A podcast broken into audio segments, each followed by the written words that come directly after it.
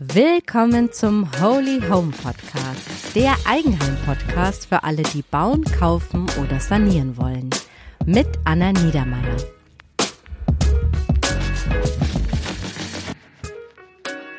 Hallo und herzlich willkommen heute zum Holy Home Podcast. Heute gibt es mal eine ganz persönliche Folge, denn ich mache das erste Mal einen Jahresrückblick. Und zwar weniger über den Podcast, sondern eigentlich über mein eigenes Haus, also mein eigenes Holy Home.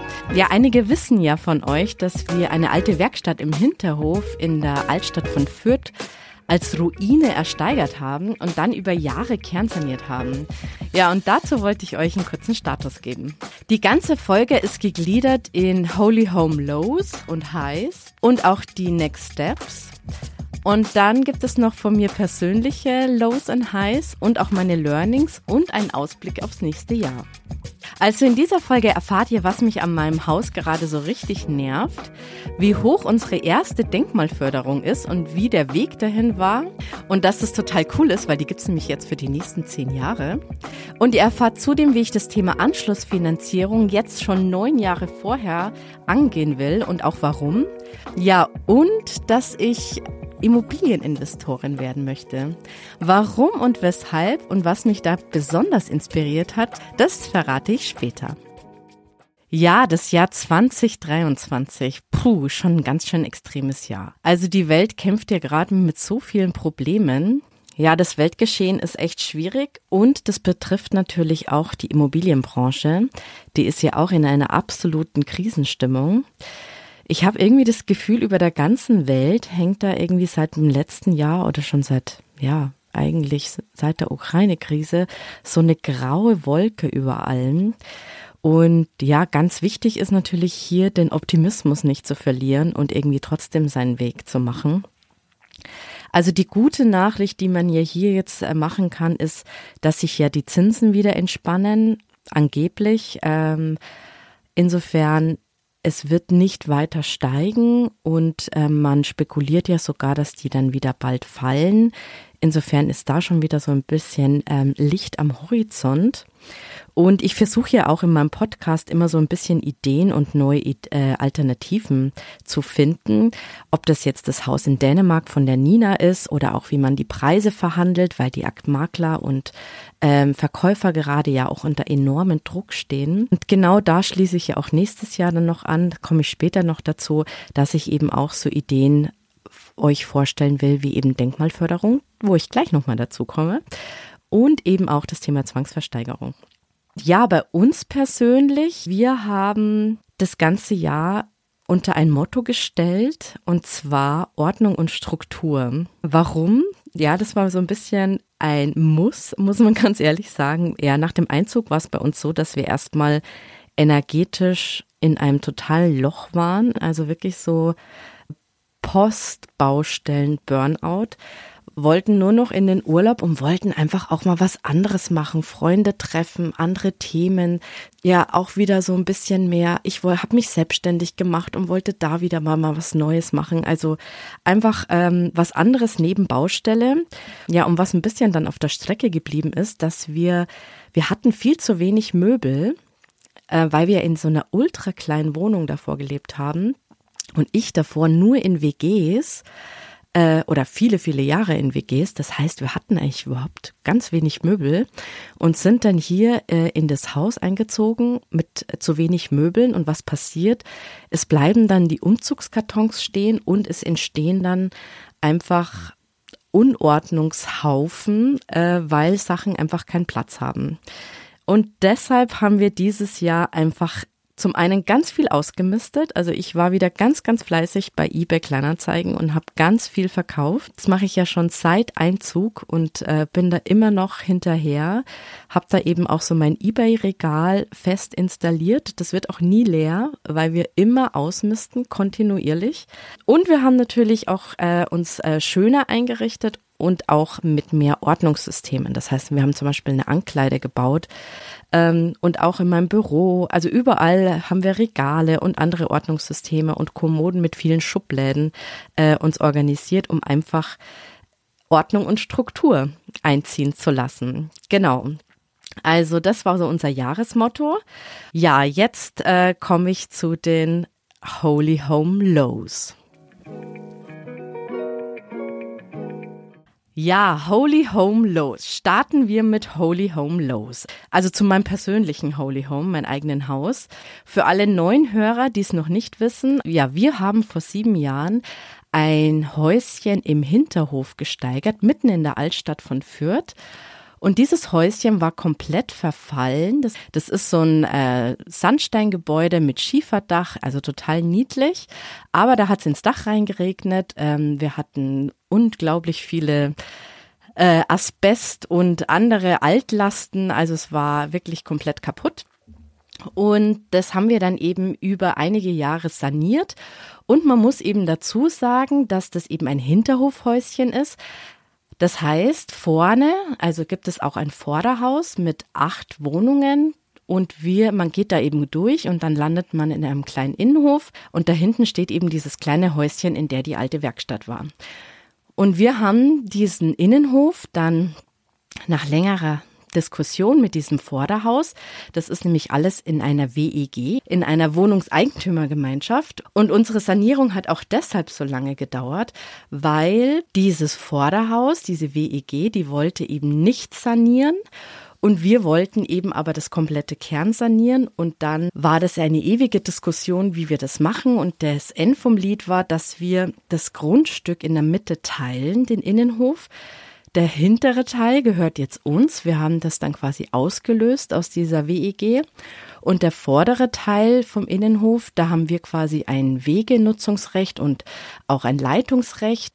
Und das war eben ein sehr langer Weg. Also wir haben allein drei Jahre gebraucht, um diese Lösung zu finden, damit wir überhaupt mit unserer Sanierung starten können. Also für alle, die das mehr interessiert, dazu gibt es auch eine Folge null und da erklären wir mal äh, die ganze Geschichte von unserem Häuschen. So, also das ist der Stand. Warum ist es ein Personal Low? Was mich eben total nervt, ist, dass diese WEG im Vorderhaus einfach nicht zu Potte kommt mit dieser Kernsanierung, weil das Haus ist einfach auch super baufällig. Es muss einfach komplett saniert werden.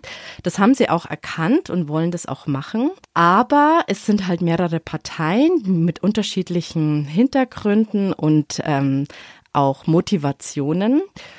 Und äh, sie haben jetzt wirklich original vor einem Jahr diese Baustelle gestartet äh, mit der Elektrosanierung. Und die Baustelle steht gefühlt seit einem halben Jahr still. Es passiert gar nichts. Wir schauen hier auf ein Gerüst und auf eine leere Baustelle. Weil einer dieser WEG-Inhaber insolvent gegangen ist, steht das jetzt alles wieder still und es passiert wieder gar nichts. Und das ist einfach total nervig, weil man so nah dran ist und trotzdem irgendwie keine Handhabe hat, äh, dass da irgendwie was vorwärts geht. Genau, also das ist gerade mein oder unser Personal Low, weil es uns einfach total nervt und wir aber auch keine Möglichkeit haben, da irgendwas vorwärts zu bringen. Genau, also zum Thema WEG kann ich ein Lied davon singen.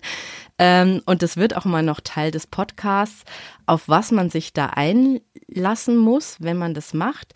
Es muss nicht immer schwierig sein, aber je größer eine WEG wird und vor allem je unterschiedlicher die Ziele von den jeweiligen Inhabern sind, umso komplizierter wird das. Mal gucken, vielleicht findet sich eine Lösung. Also wir sind da die ganze Zeit schon am Überlegen, was man da irgendwie machen kann, aber noch haben wir nichts gefunden. So, jetzt kommen wir zu den Holy Home Highs. Also, zum einen, unser Haus wird immer, immer wohnlicher. Also wir sind ja jetzt schon äh, vor zwei Jahren eingezogen. Da war das noch, ähm, ja, wir sind schon auf eine richtige Baustelle noch eingezogen. Und ähm, jetzt ist es wirklich wohnlich. Und es geht wirklich nur noch um so Einrichtungssachen. Ähm, also wir mach, hängen schöne Bilder auf und Vorhänge und wir machen es uns gemütlich und kaufen uns schöne Möbel und machen dies und jenes einfach ein bisschen schöner. Also es sind eher so jetzt wirklich die schönen Sachen, die man macht und nicht dieser äh, Basics, ähm, um die man sich bei einer Kernernährung am Anfang kümmert. Also das macht auch richtig Spaß, sich da pro Raum einfach ähm, ja, so Inspirationen zu holen und es einfach immer schöner zu machen. Und ein richtiges High äh, ist jetzt erst vor ein paar Tagen als Brief bei uns reingeflattert. Und zwar haben wir unsere erste Denkmalförderung bekommen. Ja, was für ein Aufwand. Also, um auch hier nochmal euch abzuholen, also die Altstadt in Fürth ist komplett ein Sanierungsgebiet. Und wenn das der Fall ist, also bevor man eben eine Denkmalsanierung macht, kann man, soll man eine Modernisierungsvereinbarung mit der Stadt vereinbaren. Das ist eine, ein richtiger Vertrag. Und ähm, man musste auch richtig äh, vorlegen, was man alles vorhat mit einer Kostenschätzung. Und die genehmigen das auch nicht immer, weil die eben vorwiegend Komplettsanierungen fördern und nicht Einzelmaßnahmen, weil die eben wollen, dass die Häuser komplett in Schuss gehalten werden. Genau. Wir haben das gemacht, weil das war ja auch unser Anliegen, dass wir quasi diese Ruine, in die es reingeregnet hat, die nicht gedämmt war, dass wir die komplett kernsanieren und auch äh, energetisch richtig gut sanieren. Und äh, deshalb haben wir diese Modernisierungsvereinbarung vorab, vor Baubeginn mit der Stadt getroffen. Genau. Und dann hat es ja bei uns wegen dieser WEG eben so lange gedauert. Dann, nachdem quasi wir eingezogen sind, haben wir dann auch einen Abnahmetermin mit der Stadt gemacht. Die sind dann auch gekommen und haben sich das alles angeschaut. Dazwischen gab es natürlich auch noch andere Termine, aber Genau, und dann waren die äh, total zufrieden, was uns natürlich total glücklich gemacht hat. Und dann geht's nämlich dann an diese Förderung, also dass man diese Bestätigung bekommt, die man dann eben braucht für das Finanzamt. Und dazu muss man jede einzelne Handwerkerrechnung, und bei uns waren das ordnerweise, ich glaube drei bis vier dicke Ordner voller Rechnungen, die muss man dann eben in eine riesige Excel-Tapete genau eintragen. Also es ist ein total nerviger Aufwand, der sich aber lohnt. Und die gibt man dann eben der Stadt zur Prüfung mit den Ordnern, mit den ganzen Rechnungen. Und die prüfen das auch wirklich ganz, ganz genau. Also wirklich Zeile für Zeile, Rechnung für Rechnung gehen die das genau durch, ob diese eine Leistung dann unter die Denkmalförderung fällt oder nicht. Und es wird eben vorwiegend alles Festverbaute gefördert und kein Schnickschnack um das schon mal zu sagen. Also Küche oder irgendwie ein teures Bad fällt dann eben nicht rein. Aber alles, was sonst fest verbaut wird, also eben äh, von, von Heizung und Dämmung und äh, Putz und Sichtestrich und äh, schöne Holzböden und so, das ist dann eben alles dabei. Genau, und dann gibt es eben eine, eine Aufstellung, und dann wird eben zusammengerechnet, wie hoch die Summe ist und äh, dafür gibt es dann eine Bestätigung, dass man eben das Denkmal mit dieser Summe eben saniert hat. Und diese Bestätigung, das ist ein DIN A4-Zettel, ähm, der ist Gold wert, also es ist ganz, ganz wichtig, weil der Zettel, der kommt dann eben zum Finanzamt. Und dafür kriegt man dann eben diese AFA Denkmalförderung. Ähm, und das ist eine Abschreibung. Das heißt, das ist jetzt nicht, dass man da eine Summe hat und dann kriegt man einfach irgendeine Summe ausgezahlt, sondern das ist abhängig von der Einkommenssteuer. Und man muss sich das so vorstellen, man macht ja eine Jahreseinkommenssteuererklärung und da fällt ja, also da wird ja das Einkommen von zusammengezählt und dafür fällt eine gewisse Einkommenssteuer an. Und da gibt es einfach eine Abschreibung, das heißt das zu versteuernde Einkommen, da wird da eben äh, bei uns eben auch ein ordentlicher Batzen dann abgezogen und dann äh, bleibt eben nur noch ein kleiner Betrag übrig und auf den muss man dann Einkommenssteuer zahlen und das heißt, die Einkommenssteuer, die man als Angestellter oder eben äh, schon vorher über das Jahr quasi gezahlt hat, bekommt man dann komplett nicht komplett, aber halt zum großen Teil, je nachdem, wie hoch die Förderung, also wie hoch quasi der Sanierungsaufwand war, äh, kriegt man dann eben zurück. Ja, und wir haben das eben jetzt alles für das Kalenderjahr 2021 gemacht, weil das ist nämlich immer so, dass man, da haben wir quasi die Sanierung abgeschlossen und das ist dann quasi das Jahr, für das man dann die Denkmalförderung eben auch ansetzen kann und dann ist es für die nächsten zehn Jahre. Also sind sieben und drei Jahre mit unterschiedlichen Prozentsätzen, aber insgesamt sind es zehn Jahre.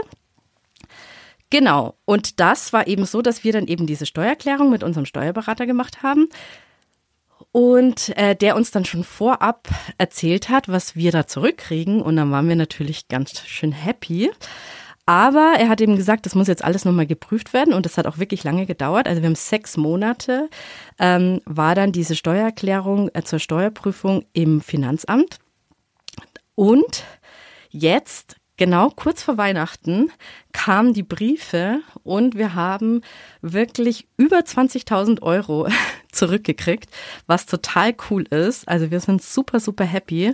Vor allem, die kommen jetzt dann die nächsten zehn Jahre ungefähr, also so Pi mal Daumen, je nachdem, wie man verdient. Genau, und je nach Prozentsatz, aber so um roundabout ähm, ist es eben jetzt für die nächsten zehn Jahre. Kriegen wir dann immer so ähm, einen guten Betrag zurück und das ist eben diese Denkmalförderung. Und das ist eben ein richtig cooles Tool, finde ich, für Leute, die eben sich vorstellen können, in einem Denkmal zu leben und das auch zu sanieren und eben auch genügend Einkommen haben, um auch viel Einkommenssteuer dann eben zurückzubekommen. Genau. Also da werde ich auf alle Fälle nochmal eine eigene Podcast-Staffel dazu machen mit ähm, Experten, die das nochmal genauer erklären, also Steuerberatern und ähm, auch Leuten, die sich da auch genau auskennen, welche Denkmäler da darunter fallen und was man da alles beachten muss. Weil ich kann immer nur von unserem Haus sprechen, aber es ist auf alle Fälle eine richtig coole Sache. Und wir freuen uns natürlich riesig über dieses Weihnachtsgeschenk, weil wir natürlich dann nächstes Jahr damit arbeiten können.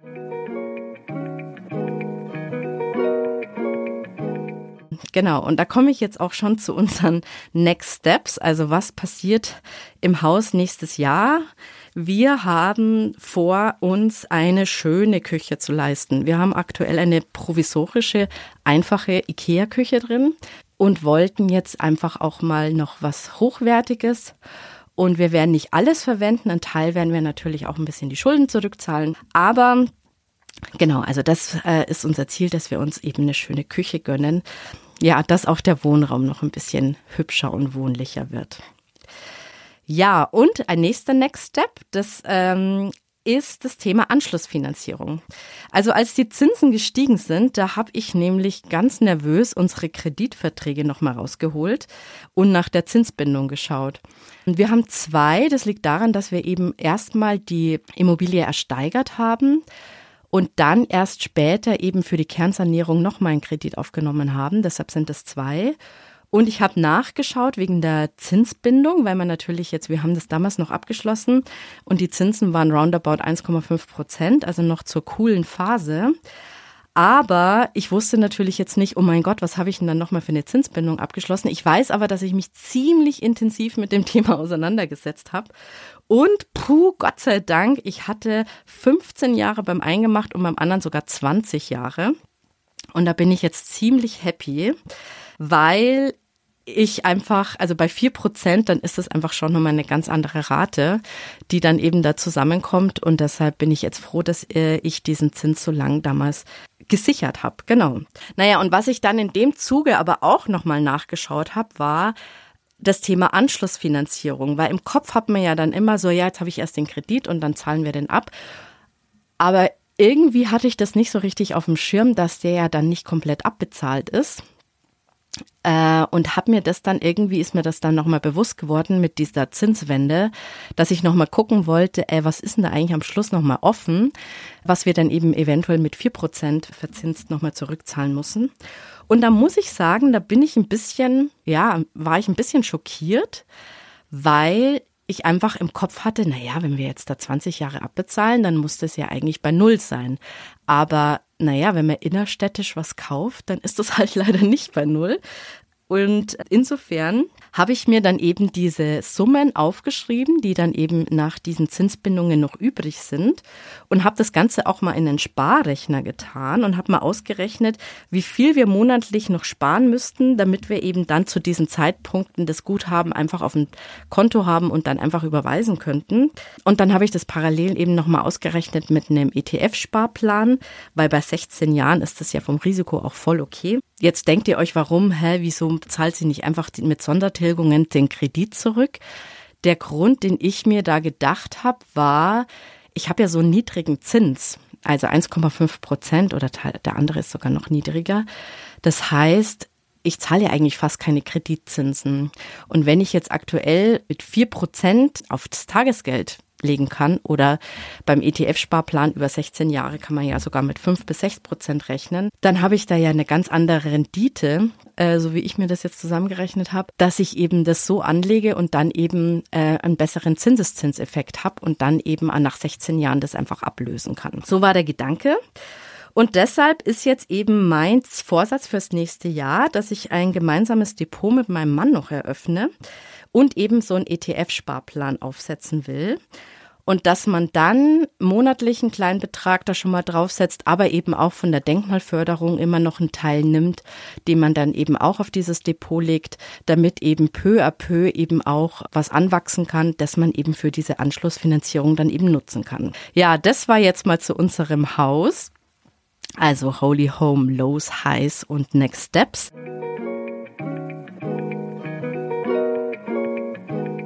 Jetzt mal ein bisschen was Persönliches. Also ich habe auch mal noch überlegt, meine Personal Lows und Highs.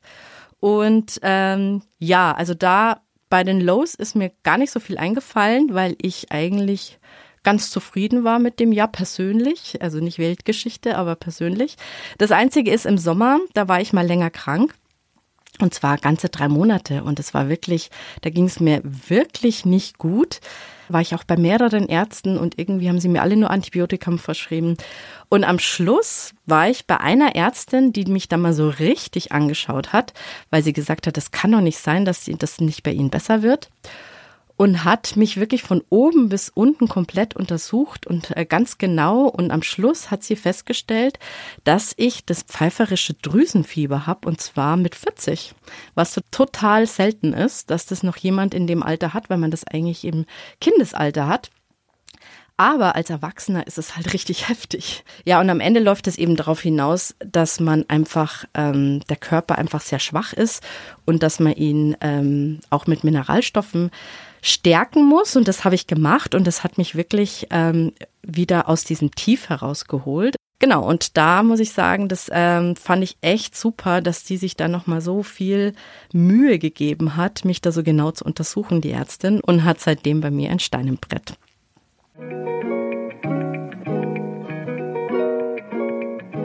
Genau, und zu den Personal Highs. Ein Personal High ist eher zum Business High ist. Ich bin ja parallel Freelancerin, dass ich da einen ziemlich coolen Auftrag äh, generiert habe, wo ich mich auch total gut wohlfühle und wo auch das Umfeld super ist. Also da bin ich ganz, ganz happy, dass ich äh, da so meinen Platz gefunden habe. Ein weiteres Personal High ist, dass meine Tochter eingeschult wurde. Und das ist schon, ich wusste, zwar von anderen, dass das ein emotionaler Moment ist und man denkt sich so, na ja, also bitte äh, Schule, aber irgendwie wird das Kind halt groß. Also man merkt einfach, es ist kein Kindergartenkind mehr. Ähm, und da muss ich sagen, ähm, war ich schon sehr, sehr emotional bei dieser Einschulungsfeier und musste das eine oder andere Tränchen auch verdrücken. Genau, und bin natürlich jetzt ganz stolz auf sie. Ja, und was war auch noch ein Personal High? Mm, wir hatten einen total coolen Urlaub in der Bretagne, Pfingsten, und hatten da zwei Tiny Häuser uns gebucht.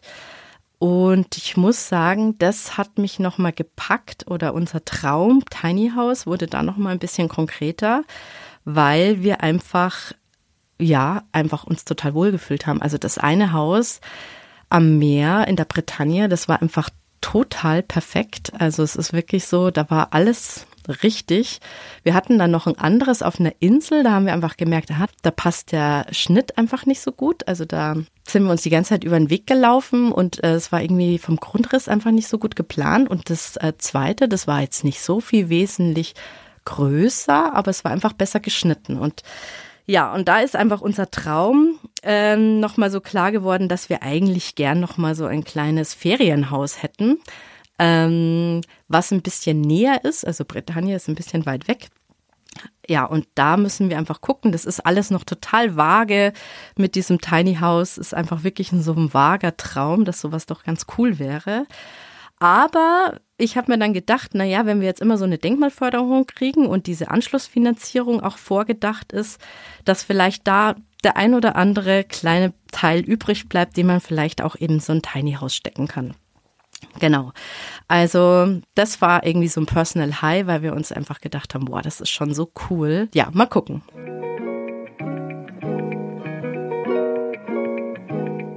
Meine Learnings. Also, im Prinzip sind es zwei, die beziehen sich jetzt aufs Haus.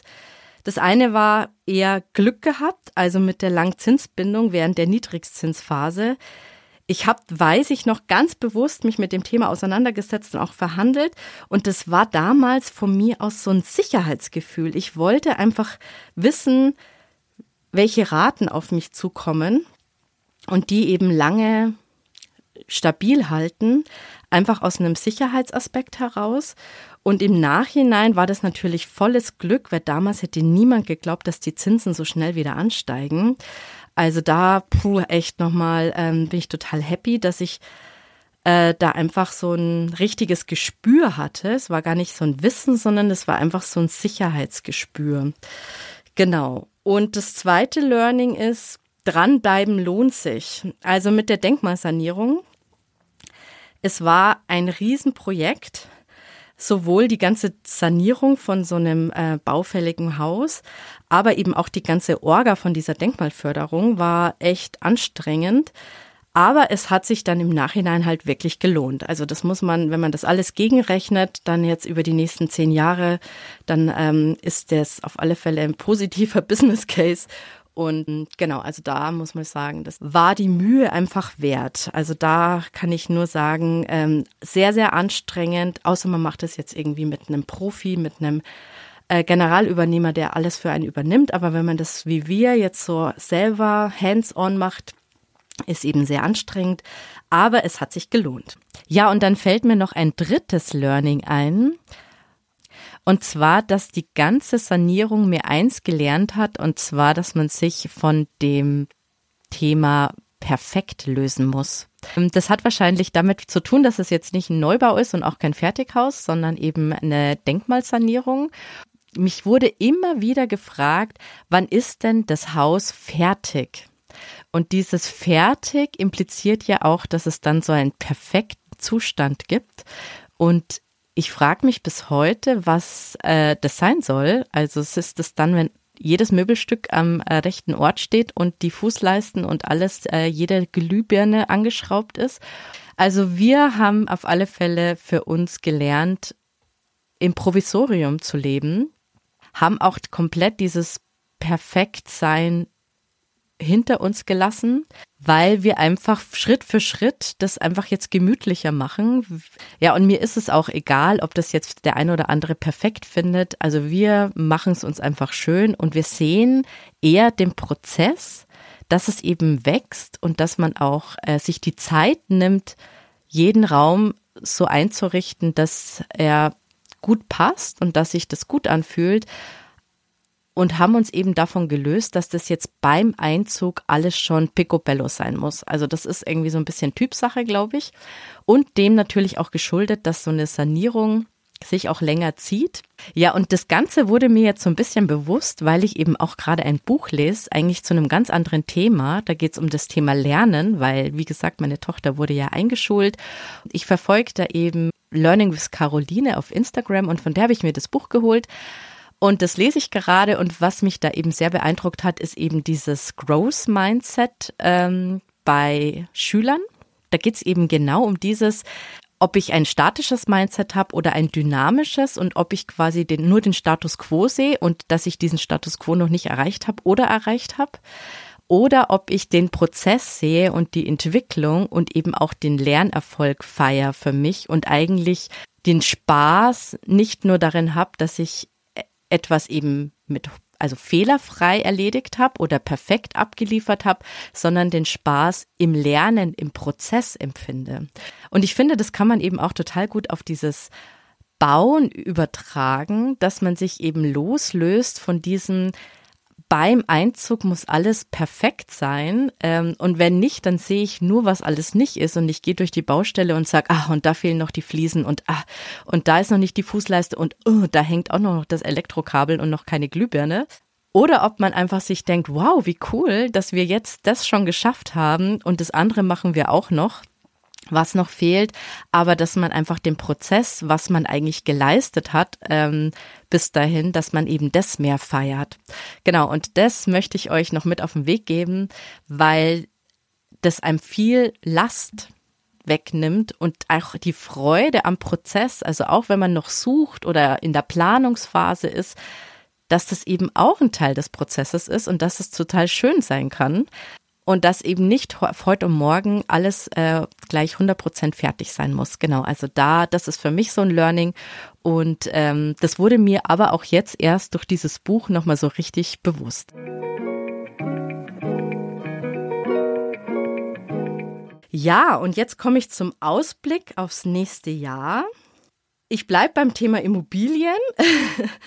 und zwar, was mich schon länger beschäftigt und jetzt irgendwie so ein Beschluss geworden ist für mich äh, oder ein konkretes Ziel, dass ich eben Immobilieninvestorin werden will. Und äh, warum, weshalb, wie kam es dazu? Also das hat mehrere Aspekte. Zum einen muss ich natürlich dazu sagen, dass ich äh, auch familiär so geprägt bin, dass äh, Immobilien eine gute Anlage sind. Also genau, das kommt einfach durch meine Mutter. Andere war aber auch das Thema Altersvorsorge und ähm, dass ich mich selbstständig gemacht habe und dass ich mich natürlich jetzt auch um meine Rente selber kümmern, kümmern muss. Das ganze Thema Altersvorsorge bin ich schon auch als Angestellte ähm, angegangen, weil ich ja auch äh, im Finanzbereich war und mich da auch mit dem Thema Finanzbildung auseinandergesetzt hatte. Habe das auch für mich eigentlich schon komplett auch aufgesetzt. Also ich habe ein äh, Depot mit meinen sieben unterschiedlichen ETFs, die alle aufs Weltportfolio bilde ich da ab und ähm, mit Sparplänen dahinter. Das heißt, das läuft alles automatisch dahin. Genau. Aber es ist nochmal was anderes, äh, wenn man das als Angestellter macht oder eben auch als Selbstständiger, weil als Selbstständiger muss ich ja quasi dann noch viel, viel mehr ähm, in dieses Depot einzahlen. Und ähm, dann habe ich mir das auch alles mal durchgerechnet, weil ich ja dann jetzt auch final weiß, wenn ich jetzt nicht mehr angestellt werden will, wie hoch die Rentenlücke ist und vor allem dann auch, wie hoch die Sparsummen pro Monat sind. Und äh, da bin ich ein bisschen erschrocken und habe mir gedacht, so, hu, das ist ja schon eine ganz schöne Summe. Und die Frage ist jetzt, wie fülle ich diese Lücke schlau? Also da, das ist jetzt gerade so ein Thema, mit dem ich mich jetzt einfach schon seit längerem beschäftige und ich informiere mich überall, höre Podcasts, lese Bücher, spreche mit Steuerberatern und ähm, also ich bin da auch total offen. Das heißt, wenn ihr da den einen oder anderen Tipp noch für mich habt, äh, ja, gerne mir äh, eine E-Mail schreiben oder per Instagram eine Nachricht. Ähm, ich freue mich da über jeden Input. Genau, und es gibt da so zwei Dinge, die mich gerade besonders beschäftigen, ähm, die ich aber noch nicht umgesetzt habe. Also es ist wirklich so eher in dieser Phase, dass ich mich eben damit beschäftigen will, ist das Thema Holdingstruktur betrifft jetzt auch vorwiegend nur die Selbstständigen unter euch, dass ich eben auch überlege, ob ich so eine vermögensverwaltende GmbH als Holding mache, ob das Sinn macht und eben darin dann eben auch ähm, investiere, also in Aktien oder in äh, Immobilien. Also Holdingstruktur ist so ein Thema, mit dem werde ich mich im kommenden Jahr intensiv beschäftigen. Ja, und dann habe ich was aufgeschnappt, was mir nicht mehr aus dem Kopf geht. Ich bin ja eigentlich äh, aus der Aktienwelt. Das heißt, ich habe meine ETF-Depots, ich habe meine Strategie, ich habe meine Sparpläne. Das läuft alles dahin. Also ich habe sogar mehrere Depots und ähm, das ist so wo ich einigermaßen gut auskenne und irgendwie auch so sicher daheim bin. Und trotzdem hat mich jetzt so ein Tipp wirklich fasziniert, und zwar, dass man eben dieses Portfolio, das man schon hat als ETF, dass man das quasi als Einlage, Eigenkapitaleinlage in eine Immobilien einbringen kann und damit das Ganze nochmal hebelt das wird was, mit dem ich mich jetzt in demnächst äh, viel beschäftigen werde, weil meine ETF-Depot will ich ja nicht anfassen. Also ich will ja da keine Entnahmen machen, sondern das will ich ja eh, dass das einfach nur dahin wächst. Insofern wäre es jetzt für mich nicht so schlimm, wenn das quasi abgesichert wird und als äh, Eigenkapital irgendwo in eine Immobilie einfließt und erst in 20 Jahren dann wieder freigegeben wird und ähm, dann aber zusätzlich noch eine Immobilie da wäre, die eben auch für mich dann eben eine Miete abwirft, die ich als Rente dann zusätzlich noch haben könnte. Und das finde ich eben ein ganz interessantes Modell, dass man dann eben neben diesem Aktiendepot eben auch noch eine regelmäßige Miete als Rente, Rentenersatz dann hätte. Und äh, ja, genau. Und da bin ich jetzt eben ganz viel am Überlegen, wie man das schlau macht und wie viel und ähm, also das ist so ein Thema, mit dem ich mich jetzt auf alle Fälle im kommenden Jahr intensiv beschäftigen werde.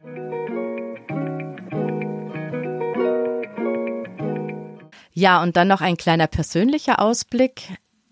Ich möchte wieder mehr reisen äh, und auch abenteuerlicher reisen, also in Gefilden, in denen ich noch nicht unterwegs war weil durch die Bauphase waren wir natürlich sehr stark immer hier mit unseren Projekten am Haus beschäftigt und äh, sind schon in den Urlaub gefahren, aber eher um uns nur noch zu erholen und jetzt nicht mehr reisen als Abenteuer, wie wir das früher gemacht haben. Wir waren nämlich so richtige Backpacker, unabhängig sogar voneinander und dann eben zusammen auch. Und das würde ich gern wieder machen, dass wir den Rucksack packen und einfach so ein bisschen ähm, eine Abenteuerreise machen. Muss nicht gleich für mich total weit weg sein, aber einfach wieder dieses ins Unbekannte losziehen. Und was mich eben gerade so ein bisschen fasziniert, ist der Osten, also so ein bisschen Tschechien, Polen, Ungarn, Rumänien, weil ich das einfach noch nicht so gut kenne und weil für mich das dann eben auch so ein bisschen abenteuerlicher ist. Genau. Und äh, ja, wir sind gerade am Recherchieren. Also auch da, wenn ihr irgendeinen Tipp für uns habt, äh, für ein schönes äh, Ferienhaus oder Tiny House oder was auch immer, eine schöne Location, dann äh, schreibt mir gerne. Ich bin total neugierig. Wir sind gerade in dieser Inspirationsphase und ähm, mal gucken, wo es uns hintreibt.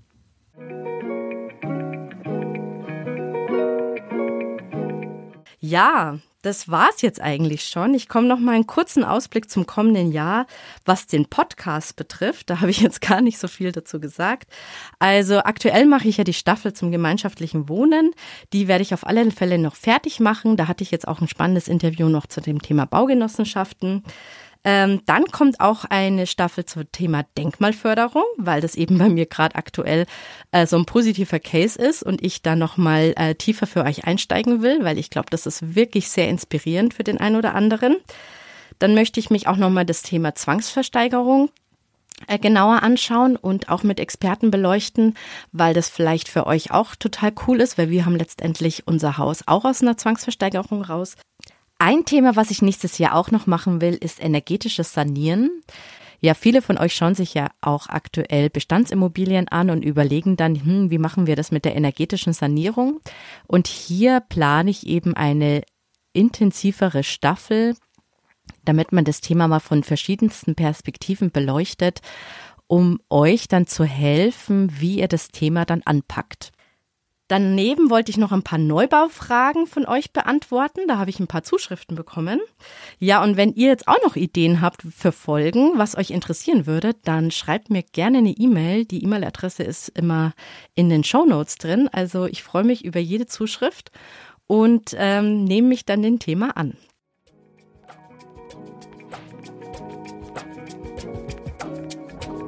Ja, und das war's auch schon. Also mein ganz neues Format. Ich hoffe, euch hat die Folge gefallen und vielleicht sogar ein bisschen inspiriert, vor allem das Thema Denkmalförderung. Ich hoffe, dass es euch inspiriert. Insofern, ich freue mich auf euer Feedback, auch was jetzt diese neue Folge angeht, was ja so ein bisschen mehr der Blick hinter die Kulissen ist, was mein eigenes Haus betrifft. Also da gerne mir äh, Feedback geben egal ob über Insta oder eine persönliche E-Mail oder auch ähm, als äh, Kommentar zum Podcast in Spotify oder bei Apple Podcast. Ja, und vergesst auch nicht bei Spotify die Glocke zu aktivieren, ja, denn dann erfahrt ihr nämlich immer, wenn eine neue Folge rauskommt und verpasst nichts. Ja, und in diesem Sinne wünsche ich euch jetzt wunder wunderschöne Weihnachten und ein wundervolles neues Jahr, in dem sich vielleicht die eine oder andere Möglichkeit für euch ergibt. Und dann bis zum nächsten Mal. Ich freue mich auf euch. Bis dann. Ciao.